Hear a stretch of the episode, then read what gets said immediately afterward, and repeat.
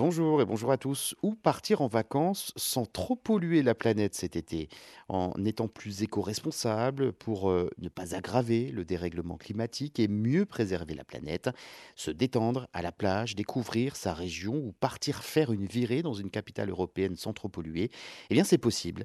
Greenpeace, organisation non gouvernementale, a publié donc l'été dernier un guide du voyage responsable intitulé 41 idées de voyage écologique pour vos vacances.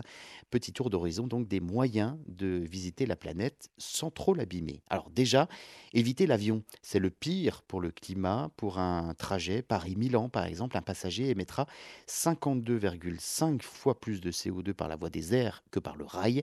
Quant au euh, ferry, si son impact sur l'environnement est moins lourd, il n'empêche qu'il rejette donc des particules ultra fines, dangereuses pour la santé humaine.